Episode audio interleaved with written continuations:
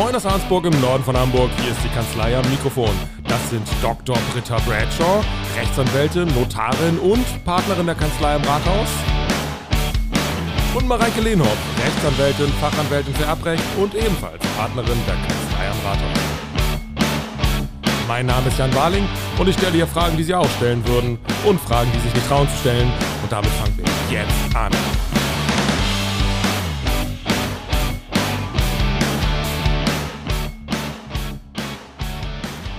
Aber wir reden nicht über Mobbing in der Schule, ne? Nee. Nein, wir wollen nur über Mobbing am Arbeitsplatz. Ja. Also bei euch zum Beispiel hier sprechen. Ich fühle mich extrem gemobbt. Wie, wie geht's dir so damit? ja. ja, die Frage ist ja, wo fängt das an? Wo hört das auf? Also wenn ich darüber nachdenke, dann frage ich mich das vor allen Dingen erstmal. Sind wir schon drin in der Aufnahme? Achso, wir, ja, wir, wir Ja, kommen so fließend rein in, in die Aufnahme. Es zieht sich ja zum Beispiel wie ein roter Faden durch diese Podcasts, dass immer irgendwie am Ende so Schätzfragen stehen, die immer irgendwie natürlich rein zufällig zum Scheitern von Mareike führen. Äh, Und die ich Frage gewonnen ist, letztes Mal, ne? ja, da ist irgendwas schiefgelaufen. Aber ist das, ist das schon Mobbing von mir vielleicht, dass ich äh, immer wieder solche Situationen heraufbeschwöre? Das ist eine konkrete Frage an mich, oder? wen Möchtest, ist die möchtest, möchtest du meinen Seelenzustand Fühlst du erkunden? dich gemobbt und ist es vielleicht rechtlich nur auch erstmal eine Frage, wie es sich anfühlt? Also, ich fühle mich ähm, äh, unwahrscheinlich gemobbt davon. Nein, also ich fühle mich davon nicht gemobbt, aber ich glaube, dass das bei anderen Leuten anders sein kann. Also mich belastet das wenig, dass ich immer verliere, auch wenn es anders aussehen mag und man glauben könnte, ich kann nicht verlieren. Aber tatsächlich ist mir das relativ egal. Ich finde es eigentlich ganz lustig, aber möglicherweise könnte das belasten. Britta, wie siehst du das? Das kann bestimmt belasten. Ich, krieg, ich habe ja eine sehr große Zeit lang ähm, ganz viel Arbeitnehmervertretung gemacht und da waren auch ganz viele Menschen, jetzt mal aufpassen, wie man es formuliert, die sich gemobbt gefühlt haben. Das heißt ja, ist ja nicht das Gleiche, dass du dich gemobbt Mhm. Fühlst oder ob du gemobbt wirst. Das sind ja zwei völlig unterschiedliche Dinge. Und viele Menschen fühlen sich am Arbeitsplatz aus allen unterschiedlichen Gründen gemobbt. Ob das dann wirklich Mobbing ist, steht auf einem ganz anderen Blatt. Ich würde gerade sagen, eigentlich müsste ich ja noch die Gegenfrage stellen. Ist es denn deine Intention gewesen, mich zu mobben? Die Darauf Frage, kommt es nämlich an. die Frage ist, kommt es darauf an? Also Mobbing ist ja erstmal, ich habe mich ja natürlich auf diesen Podcast vorbereitet. Ne? Ich habe geguckt, wo das Wort herkommt. Hast du das auch gemacht? Nee. Das kommt aus dem. Aber ähm, Britta, wir bereiten uns doch nicht vor. ja, ich wollte dir mal überlegen sein. Also, Also es kommt aus Auch dem. Tierreich. Tatsächlich. Das ist irgendwie so ein Verteidigungsverhalten Mm. einer Gruppe von Tieren. Hm. Also es kommt darauf an, wenn man jetzt wirklich diesen juristischen Begriff da irgendwie definieren will, dann kommt es darauf an, dass systematisch Handlungen gegen jemanden verübt werden, ähm, die sozusagen dazu dienen, denjenigen zu demütigen, ja, oder zu was auch immer, Ja. zu terrorisieren. Und das aber eben systematisch und immer wieder und mit einem mit einem Plan oder mit einem Ziel dahinter. und aus objektiver Sicht. Und aus, genau, ganz wichtig, aus objektiver Sicht, also vielleicht dann schlimmstenfalls aus der Sicht des Richters und nicht aus der Sicht der Person. Und das ist ganz schwierig, den Menschen zu vermitteln, dass nur weil du meinst, ähm, dass du gemobbt wirst, weil du eben viel empfindlicher bist als Mareike, heißt das noch lange nicht, dass ein Richter feststellen würde, dass du ein Mobbingopfer bist. Mhm. Also es kommt schon auf jeden Fall auf diese Systematik an, ne? nehme ich mit. Ja, genau, also Systematik. Diese, diese, die einmalige Aktion, so der Chef ist ausgetickt oder so, Mhm. würde jetzt erstmal der Jurist nicht aufscheuchen und sagen, ja, das ist Mobbing, oder? Nein, nein. Braucht dann schon dieses wiederkehrende Element. Genau, du irgendwie, brauchst ne? das wiederkehrende Element. Und solche Prozesse irgendwie zu führen über solche Mobbing-Vorfälle oder wo Menschen meinen, sie kriegen irgendwie Schmerzensgeld oder so, das ist alles sehr unbefriedigend, weil man da nur ganz selten zu dem Ziel kommt, was der Mandant sich wirklich wünscht. Mhm. Und es erfordert natürlich auch einen total sensiblen Umgang mit den Mandanten, ne? weil letztendlich muss man das ja auch, wenn es juristisch kein Mobbing sein mag, man muss das ja irgendwie ernst nehmen und gleichwohl kann man nicht helfen, weil Psychologen sind wir nicht so und wir können dann dieses Verhalten auch nicht, also das Verhalten wird nicht sanktioniert in irgendeiner Form, weil eben ein Richter sagt, das ist aus meiner Sicht kein Mobbing. Und dann sind wir so ein bisschen raus. Das ist aber natürlich für den Mandanten und auch, würde ich sagen, als Anwalt total unbefriedigend, weil natürlich das Ziel ist, dass am Ende der Mandant sagt, ja, du hast mir geholfen, also vielen Dank so, aber das kommt da dann nicht bei raus. Deswegen sind es undankbare Verfahren, oder? Mhm, total. Was würdet ihr denn empfehlen, wenn man jetzt, man hat erstmal das Gefühl, ich werde hier gemobbt, ähm, wie, wie kann man das Ganze überhaupt rechtlich verwertbar machen? Also Beweise scheinen mir dann ein Problem zu sein Mhm. in solchen Fällen. So, ja, war aber vielleicht gerade keiner dabei oder Kollegen wollen es vielleicht nicht beweisen, weil sie selber auch irgendwie vielleicht fürchten, in einer gewissen Struktur dann Nachteile zu haben. Also, wie geht man dann überhaupt vor? Das ist total schwierig. Also was man machen kann, ähm, dass man ein Mobbing-Tagebuch irgendwie führt und das, was einem so auffällt, wo man sich angegriffen fühlt, wirklich versucht ähm, aufzuschreiben. Mhm. So, das, ob das dann in einem Gerichtsverfahren als tauglicher Beweis angesehen wird, ist sei mal dahingestellt, aber dann hat man zumindest Ansatzpunkte, wo man sagen, guck mal, da ist das passiert und zwei Tage später ist das passiert. Manchmal gibt es auch offensichtliche Sachen, ähm, dass man aus der ja, betrieblichen Kommunikation herausgelassen wird. Also was durchaus mal vorkommt, ähm, man muss ja auch unterscheiden, Mobbing von Kollegen oder eben dieses Mobbing, Bossing vom Vorgesetzten. Ne? Bei Kollegen beliebtes Mittel, der Gemobbte wird aus der Kommunikation rausgelassen. Das heißt, er geht den Gang lang, dann geht die Tür zu. Ähm, alle machen zusammen Mittagspause oder gehen zusammen essen, derjenige wird nicht gefragt. Das sind halt so Sachen, die den ähm, Menschen ganz viel ausmachen, ist ja klar. Jeder möchte dazugehören, möchte gemocht werden bei der Arbeit. Und wenn man sowas so ein bisschen belegen kann, hilft das natürlich weiter. Aber trotzdem ist ja die Frage dann auf der Folgeseite, was dann, was dann daraus folgt. So, du hast mit deinen Kollegen kein Vertragsverhältnis. Also du kannst die nicht verklagen oder so. Ne? Also kannst du probieren, aber da folgt nicht viel draus. Du kannst, viel wird gefragt, kann man die nicht anzeigen und so. Es gibt aber kein Anti-Mobbing-Gesetz, wo man jemanden strafrechtlich belangen könnte. Du bist dann nur im allgemeinen Strafrecht, also üble Nachrede, Beleidigung, vielleicht eine Körperverletzung oder so. Du kannst dich aber an deinen Chef wenden und versuchen, ähm, so mit diesem Rahmen Fürsorgepflicht, bitte sorgen Sie dafür, dass das weiter nicht mehr passiert.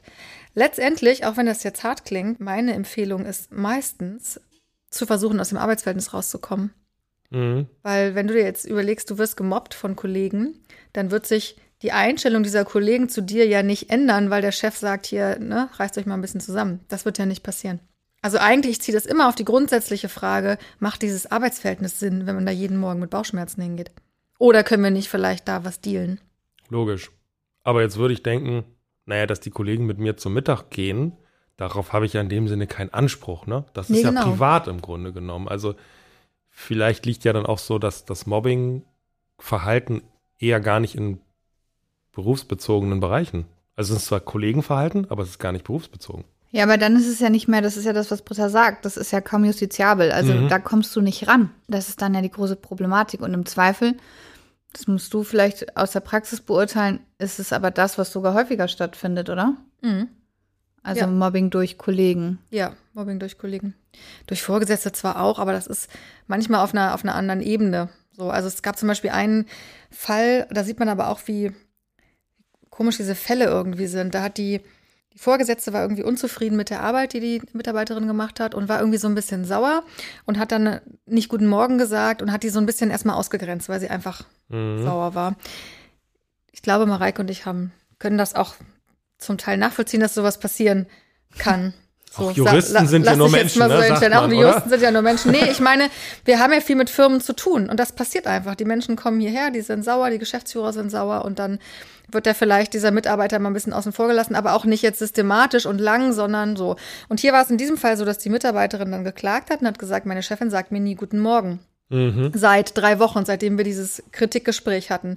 Und dann wollte die irgendwie 120.000 Euro Schmerzensgeld haben. Ich meine, das ist natürlich ihr voll um die Ohren geflogen, ist ja, ist es doch klar. Und da hat der Richter auch gesagt, ähm, klar, das mag vielleicht eine Unhöflichkeit sein oder so, aber es ist eben noch kein zielgerichtetes Mobbing. Das konnte sie gar nicht beweisen. Also die Leute verrennen sich auch so ein bisschen, auch was so Beträge anbelangt. Die, man, die kriegt man in Deutschland nicht. Schon gar Mhm. nicht für sowas. Deswegen ziehe ich das eher auf diese Ebene, können wir jetzt Arbeitsverhältnis nicht beenden oder wäre das nicht vielleicht eigentlich besser? Und wenn man das Arbeitsverhältnis beenden will, gibt es dann in dem Fall, wo man sagt, ja, das ist schon Mobbing, also ein Richter sagt, ja, das ist Mobbing, gibt es dann eine andere rechtliche Situation als letztlich die normale eigene Kündigung? Ja, ich würde es ganz anders angehen, strategisch. Also wenn ich den Arbeitnehmer vertrete, Mhm. Ähm, da machen wir es eigentlich so, dass wir den Arbeitgeber erstmal nerven. Das heißt, die Mobbing-Vorfälle werden in schönen langen Schreiben aufgearbeitet, der wird aufgefordert, das zu unterlassen. Dann wird noch eine Anfrage gemacht, wie die Daten verarbeitet werden. Also der, Arbeit, der Arbeitgeber wird maximal, ja genau, der wird maximal genervt und am und dann gibt es nach ein paar Schreiben die Wendung, wo man sagt, aber wir könnten uns auch vorstellen, das Arbeitsverhältnis einvernehmlich zu beenden. Und Ziel ist dann eine möglichst hohe Abfindung. Genau. Oder? Aber wenn ich jetzt wirklich, das, ich kann das nicht mehr ertragen, diese Situation, subjektiv. Und objektiv liegt vielleicht auch wirklich Mobbing vor. Und ich kriege da meinen mein Arbeitgeber nicht gepackt zu dieser einvernehmlichen Lösung. Habe ich da noch irgendwie Möglichkeiten? Also wenn es wirklich so ist, solche Fälle hatte ich natürlich auch schon, ne, dass, dass man merkt, denen geht es echt schlecht den Leuten. Dann natürlich zum Arzt, zum Psychologen und dann ist es auch gut, da gibt es auch immer Unterschiede in der Wahrnehmung. Der Mandant sagt, ich habe Magenprobleme, weil ich gemobbt werde. Aber finde mal einen Arzt, der das bescheinigt. Findest du nicht? So, das ist, da muss dann wirklich psychotherapeutische ähm, Behandlungen müssen da vonstatten gehen, wo dann wirklich jemand sagt, ich glaube, das kommt aufgrund der Situation bei der Arbeit. Das ist ganz, ganz schwer, so ein Gutachten überhaupt zu bekommen. Aber da sollte das Ziel hingehen, zu versuchen, mhm. Arzt ähm, zu finden, der einem, der auch mit unterstützt und das mit hilft. Und dann kann ich auch mit den, mit Ärzten zusammenarbeiten, sozusagen. Und wenn wir an so einen Fall denken, Belästigung am Arbeitsplatz, ich sage, ich, also ich kann da nicht mehr hingehen. Also ich kann da ab morgen nicht mehr auftreten. Was, wie würde man das dann juristisch bewerten? Also, ich hätte jetzt also so das andere wäre ja Arbeitsverweigerung. Da kannst du dem Chef höchstens schreiben, ich verweigere, dass ich morgen komme, weil ich werde gemobbt. Dann, ja, ich würde es eher über die Krankschreibung probieren und an dem Ansatzpunkt. Kommt auch darauf an, ähm, was das für Fälle sind. Ne? Also es gibt durchaus auch völlig absurde Fälle. Ich hatte mal einen in einer größeren Werkstatt. Das war so ein Typ, der hat ganz gerne mal alle gemobbt und da war eben ein Lehrling oder so und der hat ihm dann immer so, ähm, hört sich jetzt echt krass an, aber teilweise halt ne, einen gelben Stern von hinten auf die Jacke gemacht. Das hat derjenige nicht gemerkt oder so eine Anführungsstrichen KZ-Nummer und so. Ähm, und das ist aber wirklich krass. Das ist ne? total krass, ja. Das ist total krass. So.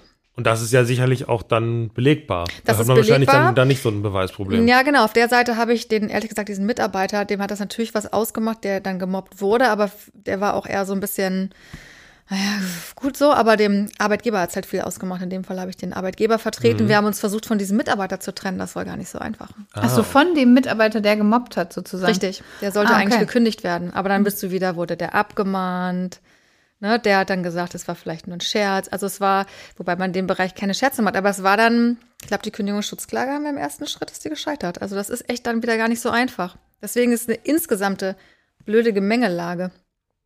Aber wir haben, glaube ich, irgendwann schon mal so über die verschiedenen Kündigungsmöglichkeiten gesprochen. Das wäre dann schon so eine verhaltensbedingte Kündigung. Ja, ne? na klar. Die kann man schon aussprechen eigentlich. Ja, klar. Ne? Mhm. Und wenn dann der Richter sagt, jo, das war Mobbing, dann ist es auch zulässig, ne, verhaltensbedingt ja. zu kündigen. Mhm. Ja. Aber wo du bei den, bei den Folgen äh, in diesem Bereich bist, du hattest, glaube ich, mal in einer der Folgen gesagt, da ging es darum, den äh, Arbeitnehmer zu kündigen und wie man das dann anstellt, wenn der Arbeitnehmer wieder zurück zum Arbeitsplatz will. Da war doch das beliebte Beispiel. Das ist auch Bossing, ja. Ja, dass man ihn hinsetzt quasi nur mit einem leeren Stift und einem Blatt Papier. Ist das nicht dann auch eigentlich Mobbing? Ja, klar. Das ist ja eigentlich auch hm. nicht so angenehm ist für den, für den Nein, Mitarbeiter, das ne? Nee, das stimmt. Das war auch keine Beratung, oder? Nee, so, das, war so nur, ich, das war nur ein Beispiel. So würde ich nie beraten. Ich habe das gehört von einem Kollegen. Kollegen beraten so? Oh Gott, ist das Mobbing? Ich würde das, das nie machen. Aber das, also das Mobbing-Tagebuch, das, das würde, die, da schreibe ich genau rein, was passiert ist, wann es passiert ist, wer was gemacht hat. Ich genau. mache so eine Art Dokumentation. Richtig. Und die, der Richter würde möglicherweise die Plausibilität der Abläufe, die dieses Tagebuch quasi dann irgendwie darlegt, schon darüber versuchen, das, das zu werten, ne? Mhm. Ob es glaubhaft ist. Also, okay, ja, es klingt plausibel, auch im Ablauf der Geschehnisse. Ähm, ja, du hast ja, du hast ja immer, wenn du keine Zeugen hast, hast du ja immer eine Beweisproblematik, ne? Weil grundsätzlich muss derjenige, der etwas möchte, also beweisen, dass es so richtig war oder sich so zugetragen hat. Und wenn du dann ähm, diesen Beweis nicht erbringen kannst, weil es keine Zeugen gibt, dann kannst du im Prinzip auch dein Zeuge in eigener Sache sein, weil das Gericht ja auch ein Stück weit erforschen muss, wie ist der wahre Sachverhalt an der Stelle. Und da hilft das natürlich. So, aber es wird dadurch nicht zum, zum finalen Beweis. Ja, aber ein Gericht würde dann sagen, wir sehen da aber eigentlich keinen Grund dran zu zweifeln oder so? Nee. Oder wie, wie wäre wie wär mhm. das? Also ich würde sagen, es ist einzelfallabhängig und bestenfalls, also super ist es natürlich, wenn es so einzelne Punkte gibt, die vielleicht jemand bestätigen kann, mhm. sodass dann die Glaubwürdigkeit dieser ganzen Behauptung irgendwie gestützt wird. Aber du musst ja erstmal im ersten Schritt musst du ja immer darlegen, was du behauptest. Und darlegen gelingt natürlich auch wesentlich besser, wenn du das dir notiert hast und so entsprechend wiedergeben kannst. Weil du musst ja schon sagen, okay, dann ist das passiert, das war an dem und dem Tag, das ist dann tatsächlich ganz konkret abgelaufen. Und du kannst nicht sagen, ähm, also eine Klage darauf zu stützen, dass man sagt, also ich bin jetzt seit zehn Jahren in dem Unternehmen und ich wurde fünfmal gemobbt, Punkt, bitte Schadensersatz oder Schmerzensgeld, das funktioniert halt nicht, sondern du musst es ganz konkret machen. Und je konkreter du bist, desto größer sind natürlich deine Möglichkeiten, da auch vielleicht Teilbeweise irgendwie zu erbringen. Ja, aber du wirst nie aufgrund eines einer Aufzeichnung, die du selber gefertigt hast, ähm, ein Urteil bekommen zu deinen Gunsten. Muss ich dann noch kombinieren mit anderen Dingen. Ja. Auch nicht, wenn der Richter beschließt, dich als Partei anzuhören. Weil das habe ich tatsächlich im Erbrecht. Wenn es keinen Beweis gibt an keiner Stelle, das ist das, was ich meinte, dann Mhm. kannst du sozusagen zum Zeugen in eigener Sache werden. Und dann äh, kann natürlich die Gegenseite anderes behaupten und dann wertet der Richter letztendlich, so Mhm. wie du es gesagt hast, wertet, äh, was ist glaubhafter und was ist weniger glaubhaft. Ne? Keiner ist dann so, so abschließend, aber es kommt dann eben auf diese Wertungsfrage an. Aber das kann im Arbeitsrecht auch ein Stück weit anders sein. Ja, die prozessualen Vorschriften sind ja im Grunde die gleichen, aber das hatte ich tatsächlich so auch noch nie. Das wird im Arbeitsgericht eigentlich nie gemacht. Aber ich würde mich schwer tun, nur mit so einem Tagebuch mich darauf zu stützen, dass das der Beweis ist. Oder eben die, ähm, die Parteianhörung. Ja, ich finde es auch schwierig. Wie geht man denn erstmal weiter vor? Also ich habe jetzt mein Tagebuch leider füllen müssen. Es ist jetzt gefüllt, ich habe da jetzt einiges reingeschrieben. Was ist dann der nächste Schritt quasi? Was würdet ihr dann als nächsten Schritt?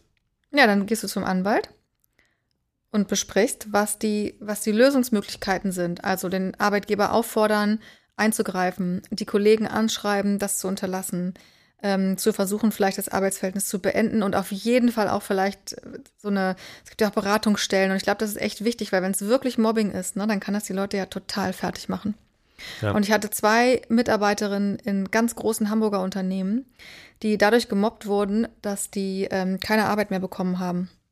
Oder nur noch so Dulli-Arbeit. Das waren so Projektleiterinnen und die haben dann nur noch, ja, sollten irgendwelche Listen erstellen, aber wirklich ganz klar nicht in ihrem Arbeitsbereich und ganz unterfordernd. Und ähm, dann haben die sich beim Betriebsrat beschwert, dann hat man ihnen das wieder mitgenommen, weggenommen und die eine ist dann zur Arbeit gegangen und hat dann Bücher gelesen und im Internet gesurft. Und ihr Chef hat das auch gesehen. Sie ist auch wirklich jede Woche hingegangen, weil ich dann so beratschlagt habe, dass wir ihn immer wieder auffordern, ihr Arbeit zu geben. Er hat es einfach nicht gemacht. Die hat das total fertig gemacht. Weil dir das ja dieses Gefühl gibt, ich werde nicht gewollt. Das war in diesem Unternehmen tatsächlich Absicht. Also da hat jemand dann so beraten, weil irgendwann war sie natürlich geknackt und hat dann gesagt, jetzt ist mir egal, ich muss da weg, ich kann das nicht mehr. Aber da habe ich äh, was ganz Interessantes aufgeschnappt, nämlich ähm, ein Schadensersatz wegen Auflösungsverschulden. ja, da schaut ihr.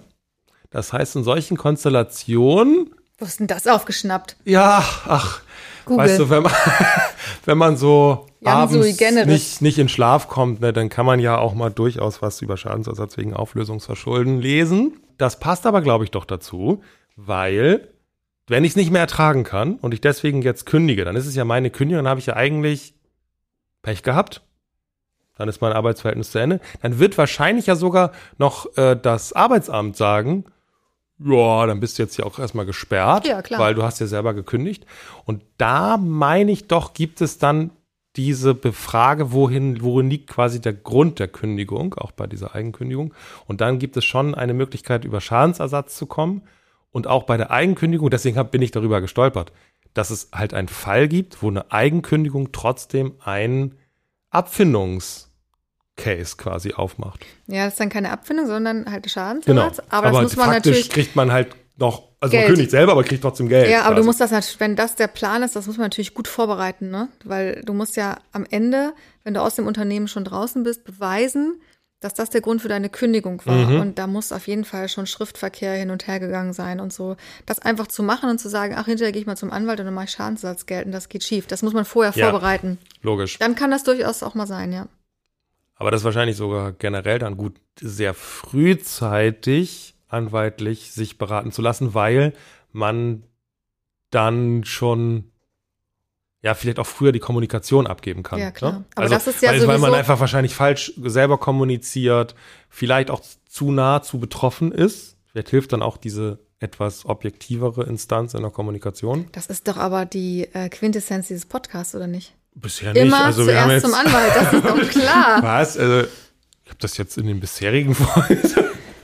Ja, also, Oder? ja, ich, Ich dachte, dachte, man- auch, dass das klar wäre, aber nun gut. Na, man fährt erstmal den Karren gegen die Wand, oder? Und dann ruft man total panisch hier an und sagt, ähm, pass auf, lange Geschichte. so ist das. Also man kann natürlich beides machen und äh, in dem einen Fall hat man bessere Karten als in dem anderen. Das ist ja, obliegt ja an jedem selbst zu entscheiden. Ja. Ich habe übrigens eine Schätzfrage für euch. Ach nein. Ach nö, komm. Doch, doch. Und die, die Ist es themenbezogen? Weil wenn es nicht themenbezogen Nee, es ist, ist überhaupt nicht themenbezogen. ja, dann können wir es nicht zulassen natürlich. Wie viel? Darf ich die stellen? Ja, Ich finde es echt ganz spannend. Also die Folge daraus finde ich spannend. Nämlich, ähm, wie viel Männer beschweren sich über Mobbing, jetzt prozentual gesehen, und wie viel Frauen von 100 Prozent? Oder wie viel hatten schon mal äh, Mobbing-Erfahrung? Mobbing schwierig. Also in der Tendenz hätte ich ja jetzt gesagt, die Frauen beschweren sich mehr. Aber wenn du die Frage stellst, glaube ich, dass Männer sich mehr beschweren. Wieso das denn? Ja, weiß ich nicht, glaube ich einfach. Warum? Ja, weiß ich nicht. Also ich kann das nicht, kann das nicht nachhaltig begründen, aber ich, also, also man denkt doch, Frauen sind sozusagen das empfindlichere Geschlecht. So, jetzt haben wir mit Jan und mir schon den Gegenbeweis erbracht. Ja. Also insofern, ähm, also wolltest du jetzt eine absolute Zahl haben? Ja, Ja. sonst haben wir keine Schätzfrage Ja. und sonst verlierst du nicht. Also die absolute Zahl der Arbeitnehmer. Mhm. Okay.